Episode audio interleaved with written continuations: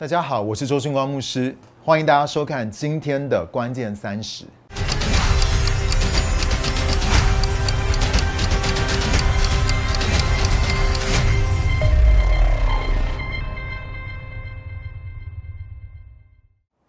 当你研读旧约的时候，你会发现以色列人的历史就好像是我们生命的写照。当他们认识神、敬畏神、跟随神、与神同行的时候，他们就蒙福而兴盛；但是当他们远离神、行神眼中看为恶的事，神就不与他们同在，而他们就经历到压制、荒凉、毁坏和缺乏。我们看到以色列跟犹大整个国家的灭亡，耶路撒冷被攻破，神的百姓被掳，就是他们其中一段最悲惨的时期。当时候满足的时候，神就感动尼西米回到耶路撒冷，重修倒塌了一百四十年的城墙，而他只花了五十二天，就带领了神的百姓建造完成。神给他百姓的秘诀是什么呢？就是修造你面前的城墙。上次我们分享了你面前的城墙，就是你到底有没有好好的爱自己，照顾好你自己呢？如果你没有看过那一集的话，可以点右上方的连结。而今天呢，我想要分享照顾好你自己的一个很重要的关键，就是你要竭力进入到安息。你知道信中牧师他服侍的时候呢，他服侍的精神，我们可以用一首主打歌的写照，就是张清芳的《燃烧一瞬间》。OK，他真的是燃烧自己，照亮别人。他每次服侍的时候，我们都觉得哇，你真的超拼的。还有呢，训正牧师他最喜欢唱的一首歌就是巫启贤的《爱情傀儡》，因为他的副歌是“我真的好累”。还有呢，我们的童工最常跟我说的三个字就是“光哥，我的心好累”。哎，这有超过三个字了吧？就 是我的心好累。你知道为什么安息对我们来说，对我们每个人的生命来说这么重要呢？为什么安息对我们每一个人怎么样建造、照顾好我们的生命这么重要呢？而且你要知道，安息是排在十诫当中的第四诫。我们以为休息是为了要从努力工作的当中恢复，但是你知道，人在被创造什么都还没有做的时候，就先安息吗？你说我怎么知道？那我就问你嘛，请问神是在第几天创造人的？第几天？第六天。那第六天过后，第七天发生了什么事呢？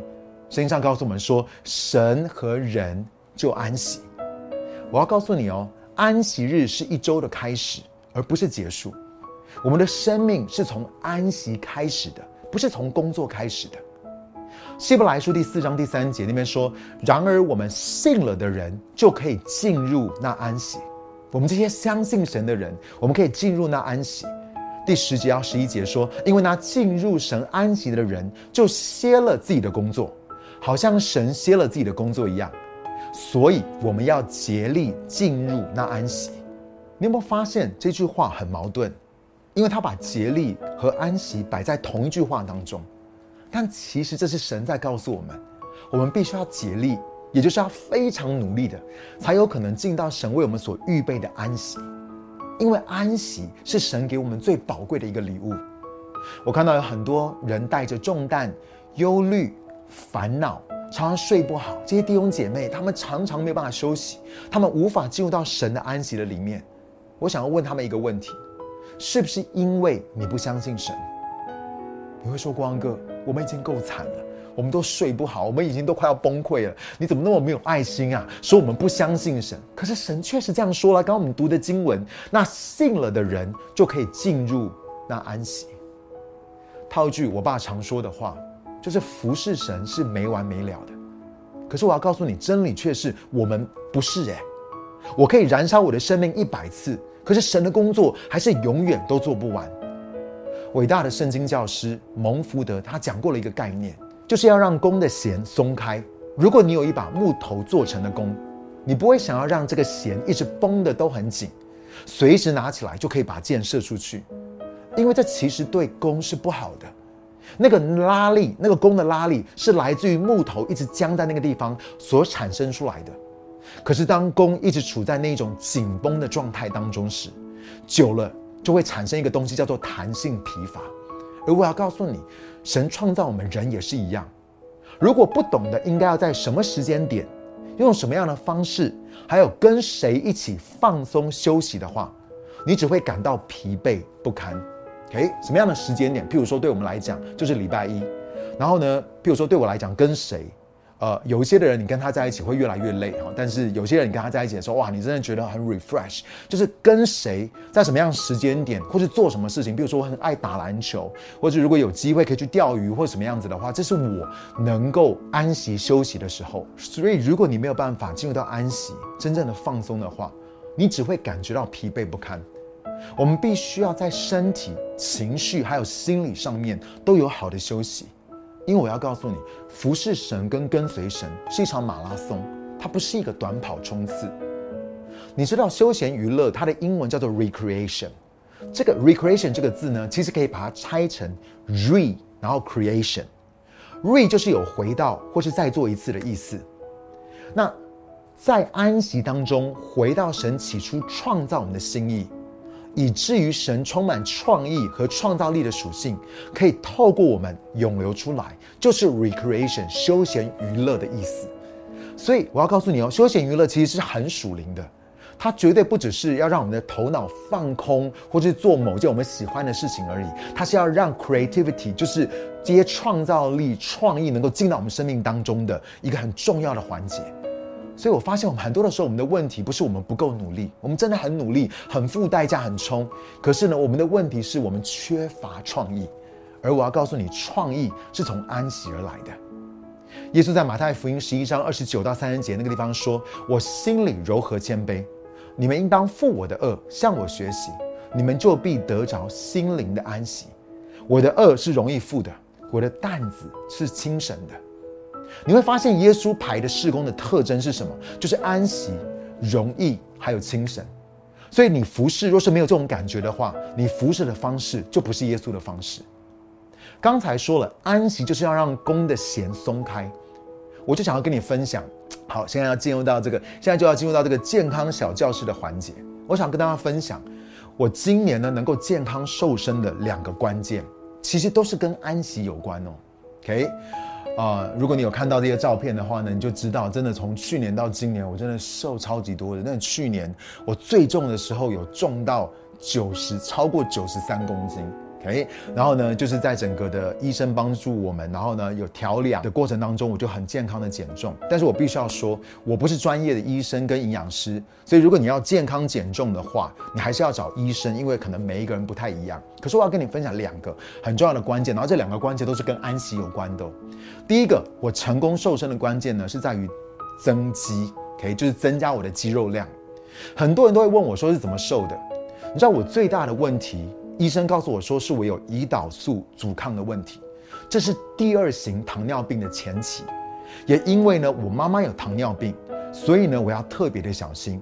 那我就去找我的家医师，呃，用健保门诊去看这个预防我的糖尿病。那我跟训真牧师是同一个医生，但是呢，他是自费门诊，他是呃减重门诊自费门诊，所以他是比较贵。然后都同一个医生哦，那我是看健保的嘛，所以如果呢你去看这个医生的减重门诊的话，价钱更可能是我的一百倍。所以呢，我们牧者兄弟就会开玩笑说，你知道马可福音二章十七节，耶稣听见了，就对他们说：健康的人不需要医生，有病的人才需要。所以呢，我们就有一句话叫做有病看医两百五，因为有健保嘛，对不对？没病看医两万五。所以呢，就是你如果去看健康，就是减重门诊的话，就很贵了，对不对？所以我们就说了，不要再说你没有病了，因为耶稣说每一个人都有病可以不要再说你没有病了，跟我一起说我有病，OK？你看这样就比较便宜。医生呢，第一天就跟我说，他说呢，我要你进行低糖饮食。也就是少吃像饭、面这类的碳水化合物。你知道，我们真的吃很多这些这类的呃碳水化合物。然后呢，他说，只要你不要一直去刺激你的胰岛素，那个阻抗的问题呢就会改善。所以你知道，我大概减了快要十公斤，就是呃透过这个这样子的一个呃饮食方面，减了快十公斤的时候，我才开始增增加我的肌肉肌肉量。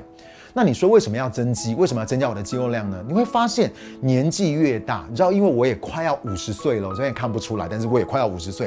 年纪越大呢，肌肉流失的就越多。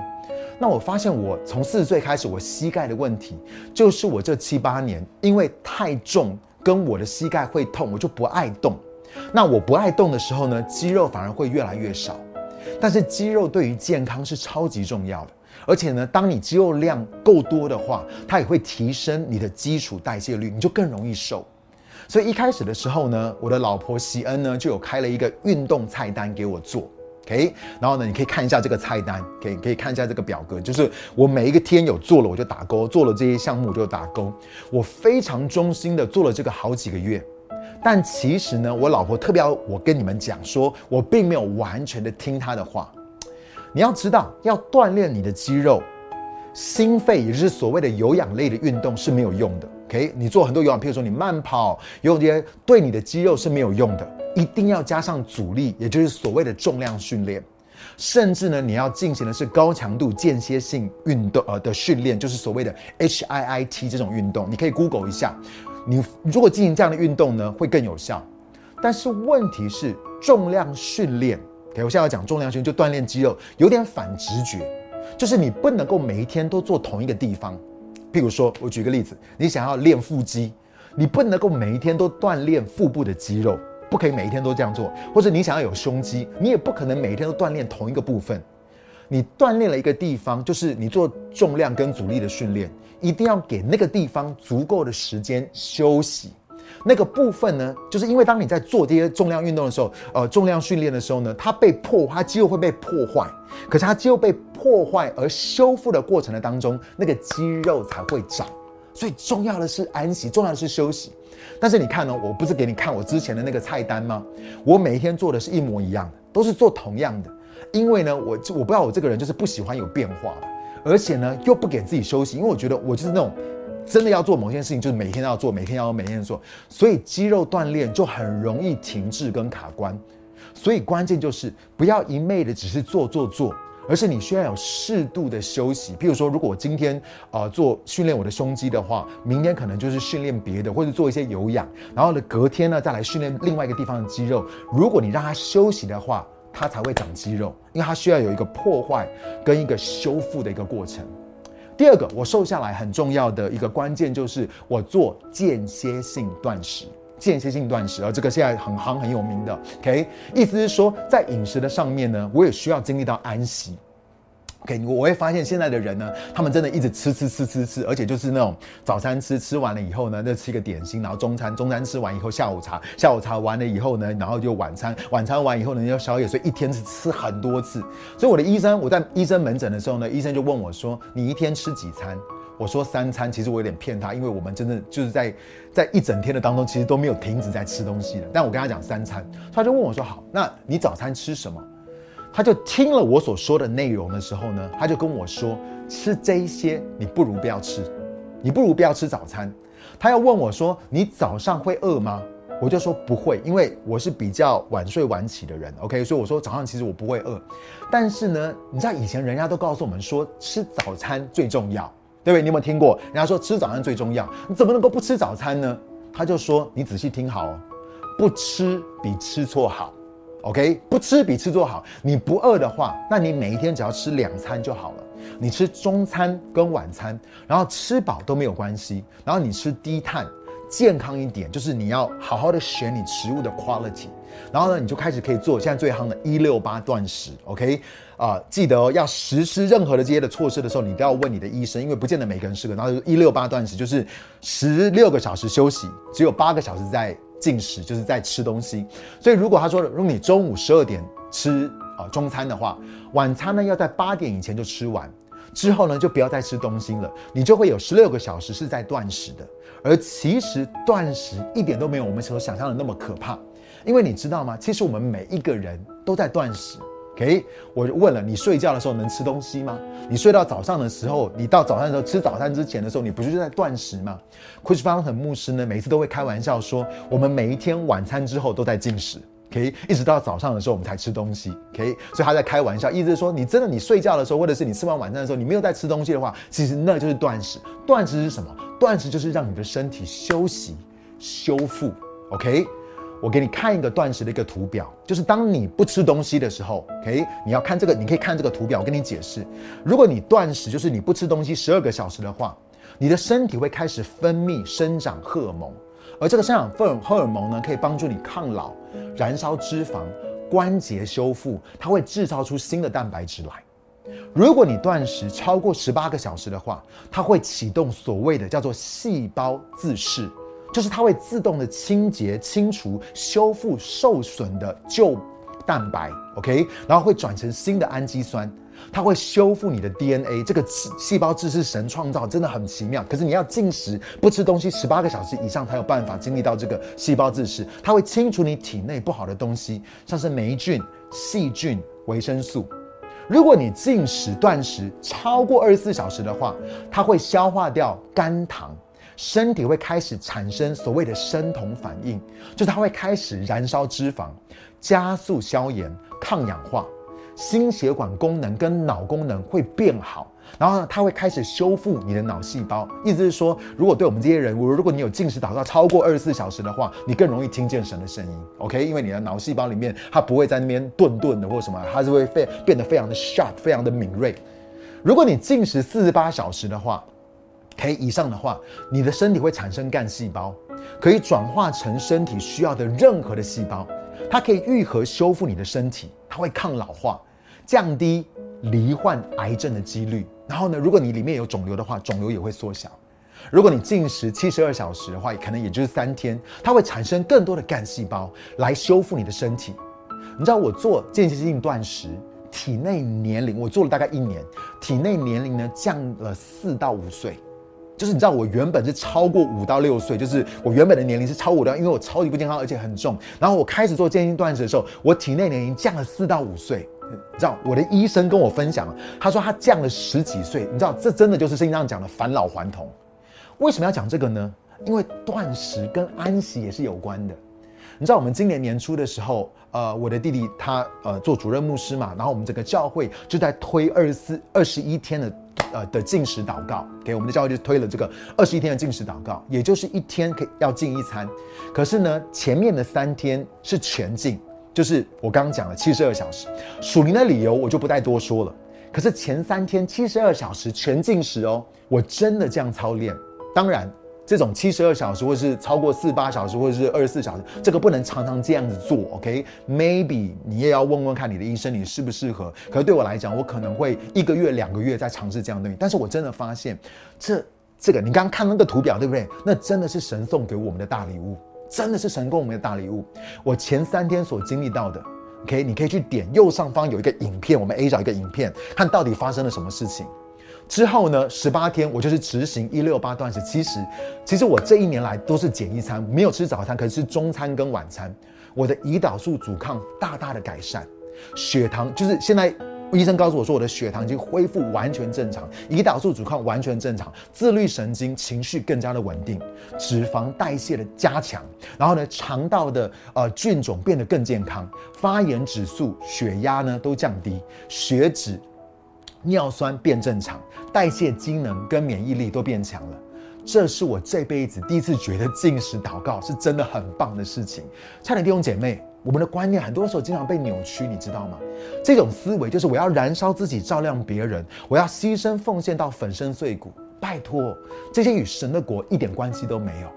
我自己其实也没有什么好骄傲的，因为我服侍的前面十年，我也不懂得什么是安息，我也曾经 burn out 过，曾经崩溃过。而且呢，我知道在当时我也害了不少的童工。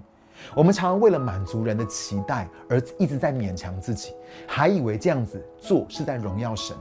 我们都需要认清天国的真实，以及晓得这个 reality 这个真理，它会如何改变我们自己的思想模式跟我们生活的方式，而这个才是真正的悔改。